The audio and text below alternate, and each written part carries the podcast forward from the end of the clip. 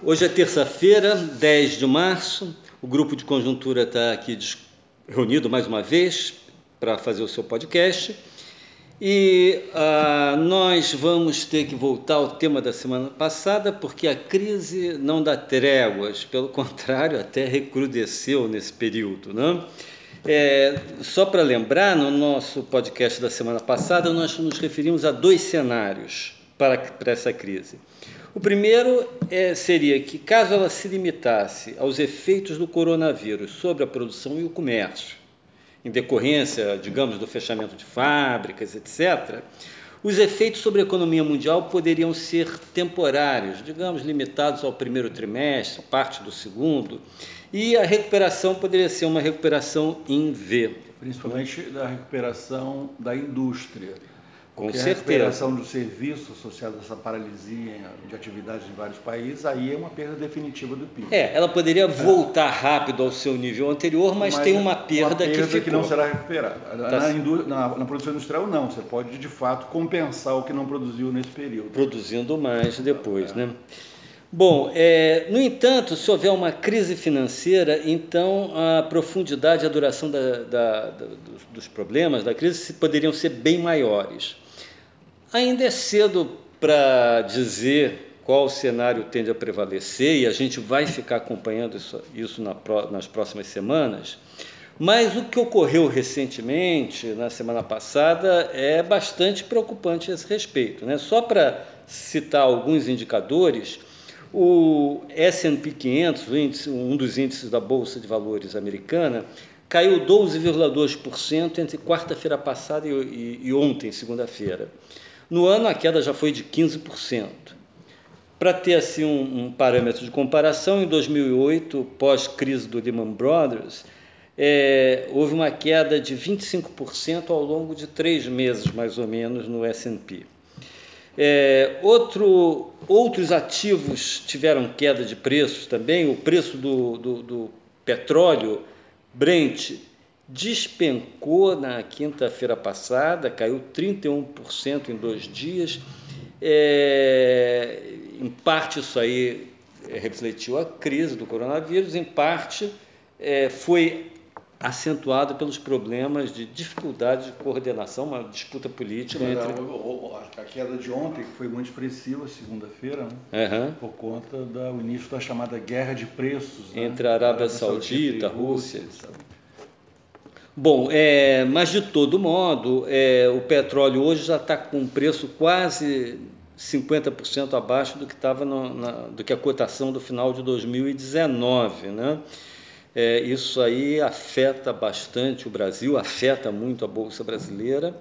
É, e não foi só o petróleo, o índice CRB, que, que mede, que é um indicador do, de preços de um conjunto mais amplo de commodities, teve uma queda de 20% é, desde o final do ano passado até hoje. O que né? afeta crucialmente as chamadas moedas commodities, entre as quais o, o real faz parte, né, as moedas que são mais relacionadas, cujo comportamento é mais correlacionado com preços de commodities. Então, queda de preços commodities já por si só, independente de vários outros fatores, já seria, um fato, já seria uma razão para uma boa eh, elevação do dólar em relação, em relação ao real. Ao real, isso. E um, só para a gente colocar aqui na mesa um último indicador muito importante, internacional, muito importante, é, de, que, que ele sinaliza né, muito bem a, a, incerteza reinante no mercado internacional, o medo dos investidores, né? a taxa de juros do título do Tesouro Americano de 10 anos de prazo, que estava em cerca de 2% no início do ano, caiu ontem para 0,5%, uma baixa a um nível recorde. Né? É, é, isso aí porque houve um movimento muito forte de fuga né? Do, dos investidores de títulos ou de ativos. E mais do que isso. Para, para, para aquilo que é considerado um ativo mais seguro, mais seguro que é o título não, do Tesouro é um Americano. Típico indicador de aumento da aversão ao risco no mundo. Né? Agora, eu, além da queda do, do título de 10 anos, todos os títulos do Tesouro Americano, de diferentes prazos, caíram uh, para menos de 1% pela primeira vez na história. Então, todos estão de diferentes prazos estão abaixo de 1%. É, uhum. Isso é um, é, é, um indicador muito significativo da situação presente. Né, da, de medo, né? De medo na, e de aversão ao risco na uhum. economia é, mundial. Claro que tudo isso tinha que repercutir muito no Brasil. O Ibovespa teve uma queda de 12%, só ontem, no ano, a queda já foi de 26%. E a taxa de câmbio subiu 5,8% em uma semana até, até ontem, segunda-feira. E no ano, é, até hoje, a, o, a, alta do dólar foi, em relação ao real foi de 16%. Né? Então, é, com todos esses é, é, essa turbulência no mercado financeiro internacional e o risco ainda embora ainda seja cedo para diagnosticar, mas o risco de uma crise financeira, é, nos traz à, mente, por exemplo, o que aconteceu como desdobramento da crise de 2008. Né? Naquela época, da crise financeira de 2008, em particular a partir da quebra do banco Lehman Brothers em setembro daquele ano. É, no mundo, naquela época, o congelamento do crédito, a exacerbação da incerteza levaram a uma forte contração do comércio internacional. O comércio internacional contraiu-se fortemente. O PIB mundial também caiu. No caso dos Estados Unidos, a, a, queda do PIB acumulada no quarto trimestre de 2008 e primeiro de 2009 foi de 3,3%. Se você analisar isso aí, dá uma queda de cerca de 7%. Na verdade, a, a queda na produção ainda continuou por trimestres seguintes. No Brasil, o Brasil sentiu o efeito disso. É, o PIB caiu 5,5% entre o quarto trimestre, no quarto trimestre e no primeiro trimestre de 2009 acumulados. É, e a produção industrial, que foi a que mais, foi mais sensível a este, a este, a esse choque externo, né, caiu 20%, 20% no último trimestre de 2018. É, tudo isso e, e, e os ecos do, do, do, que aconteceu naquele período acaba, acabou suscitando aqui no Brasil é, um debate sobre se é o caso ou não de fazer políticas expansionistas, inclusive no plano fiscal. Né? Muitos já começaram a evocar as medidas adotadas em 2008 para, sustentar o nível de atividades e a propor medidas de expansão fiscal, chegando até sugestões de é, se propor o fim do teto dos gastos. Então, acho que isso aí seria um, um primeiro ponto que a gente um ponto que a gente poderia aqui é, eu acho que talvez essa, comentar, né? Essa proposta de essa proposta de uh, uh, estímulos fiscais, uh, flexibilizar o teto e tudo mais, na verdade, ela estão amparadas não apenas nessa crise deflagrada a partir do coronavírus, o período mais recente, que se agudizou a partir de fevereiro, na verdade, a crise, né? mas também por uma interpretação uh, de que o desempenho uh, reforçada por uma certa leitura dos dados do PIB que foram divulgados na semana passada, de que o desempenho da economia brasileira vem sendo muito ruim. É, uma visão, então, a ideia de que é, é essa crise agora é, deflagrada a partir do exterior se estaria se sobrepondo a um desempenho pífio muito negativo da economia que vem desde Isso. o ano passado. Nós temos uma leitura diferente do que houve no ano passado. Uh, uh, não concordamos com a, com a visão que foi largamente predominante na imprensa, a visão da maioria dos analistas sobre o que foi o desempenho da economia no ano passado. É, então, nós temos aí um, um, ponto, de, nós temos uma visão de que, na verdade, a economia é, não estava, é, estava, é, nós estávamos com a economia até final de janeiro, antes dessa virada, é, dessa piora espetacular a partir de fevereiro, no, no mundo, com um reflexo claro no Brasil, nós tínhamos uma visão da, de uma economia em recuperação modesta, mas encorpando e apontando para um desempenho bem melhor nesse ano. E a nossa leitura é que é, o desempenho do ano passado houve, de fato, em relação às nossas expectativas, uma frustração no quarto trimestre. Nós esperávamos um desempenho melhor no quarto trimestre, mas é, é bem, bem, melhor do que houve. Mas, de qualquer maneira, eu queria, eu queria chamar a atenção que é, a, a, análise que foi feita e, e, e, um, e um, a análise que foi feita e um dos, um dos indicadores mais citados foi a, a, de novo a ideia de que o PIB cresceu um 3 em 2018, um 3 em 2017 e 1,1 em 2019, como se isso fosse uma indicação de que até pioramos. Para nós não faz o menor sentido, é uma, uma visão inteiramente inapropriada da, do, do, do, dos dados. O nosso ponto, e aí é importante a gente reforçar isso, é que é, a economia chegou, o desempenho efetivamente observado em 2019 é, deve ser visto pela, pelo o crescimento ao longo, o que a gente chama ao longo do ano, ou seja, como é que fechou o ano de 2019 em relação ao fechamento de 2018. Porque as outras métricas, ano contra ano, são muito influenciadas por eventos passados e não pelo que efetivamente ocorreu naquele ano, no caso 2019. É, por esse, olhando essa métrica, nós crescemos 1,7 é, entre, entre o quarto trimestre de 2018 e o quarto trimestre de 2019 menos do que a gente esperava. A gente estava esperando entre 1,8 e 2, foi 1,7. Mas, Caio, aí entra, você sabe naturalmente disso, quer dizer, mas acho que é bom a gente explicitar que é, mesmo esse crescimento ponta a ponta, ele foi muito prejudicado pelo primeiro trimestre. Na verdade, a gente teve um crescimento zero no final do ano passado e zero no primeiro trimestre desse ano.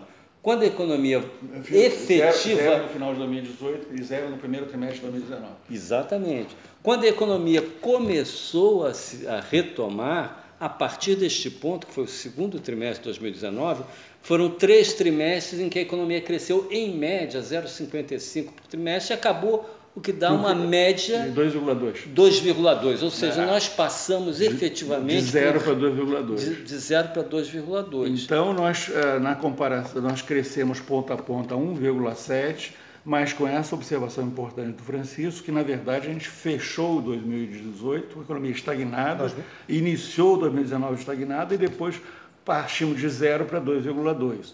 É, é, dizer... não é só, porque 2,2 ainda pode parecer pouco, mas é, é, o dobro do que isso vinha crescendo antes, mas o, o importante é assim, foram 2,2 numa situação em que a economia contava com dois motores reversos, quer dizer, jogando para trás esse avião, que era o, o, gasto público e principalmente as exportações, né, que caíram bastante nesse período. Então, que associados ao comportamento do comércio internacional. Então, quando você tem dois componentes do gasto autônomo que representam mais ou menos 35% do PIB. Puxando para trás, um crescimento de 2,2%.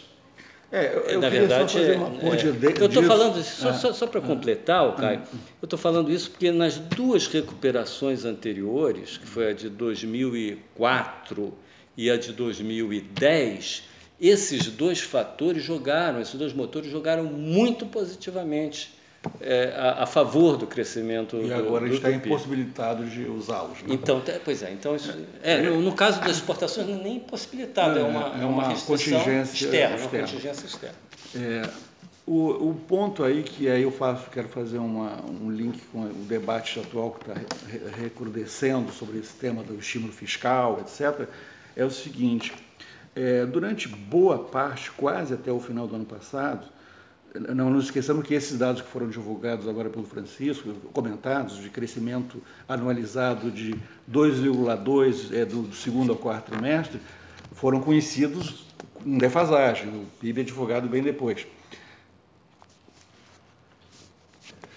É, então, o que eu quero dizer é o seguinte: durante boa parte do ano, só relembrando para ficar mais claro o meu ponto, é, durante boa parte do ano passado, a, ideia prevalecente entre um grupo grande de economistas é que a economia continuaria virtualmente estagnada se não houvesse uma mudança profunda na política econômica, o que era entendido como essencialmente uma flexibilização do lado fiscal, uma expansão, uma flexibilização do teto gasto, principalmente para permitir um aumento do investimento público.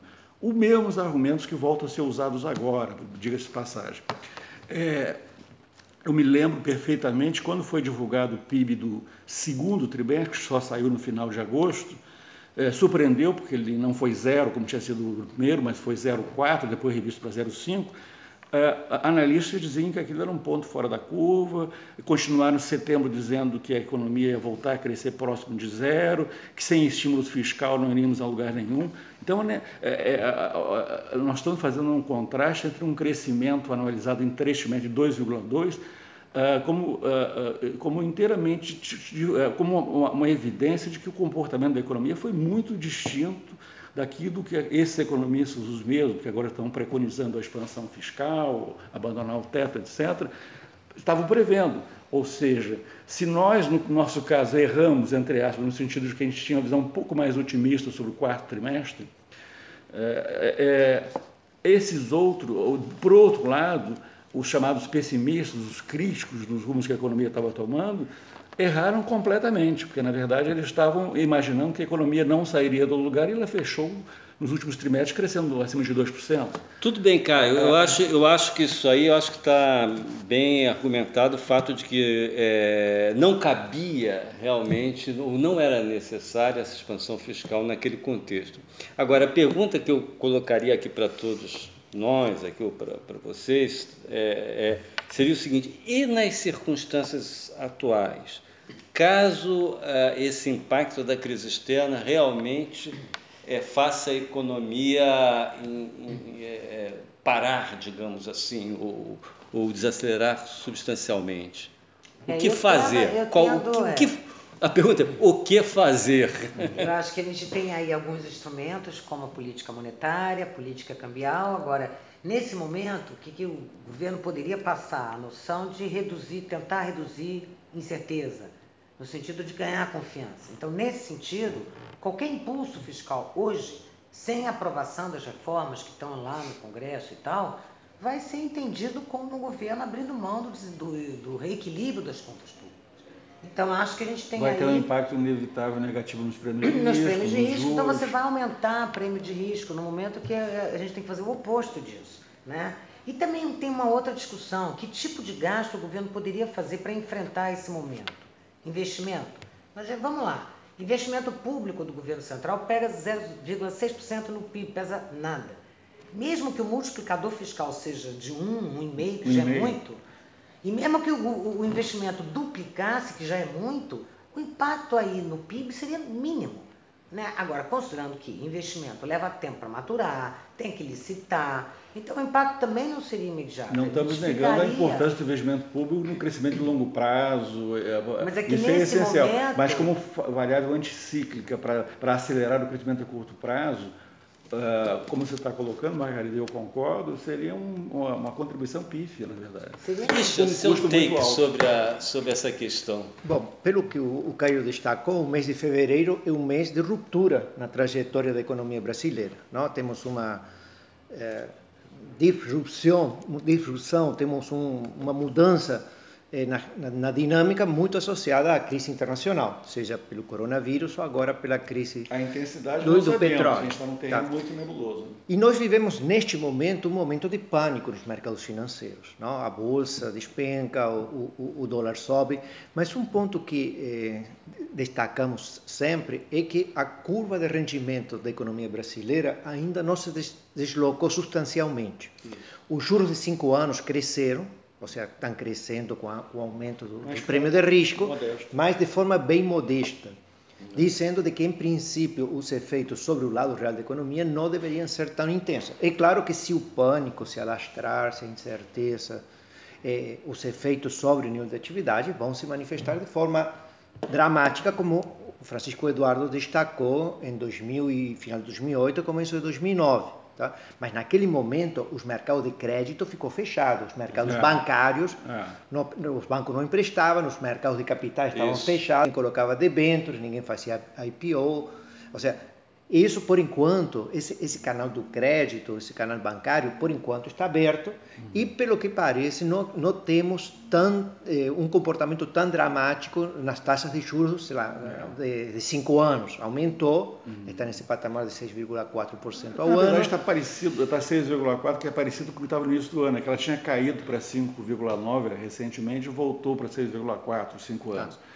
O de um ano começou em 4,5, agora está em 4,1. Então, tá. então uh, te, caiu.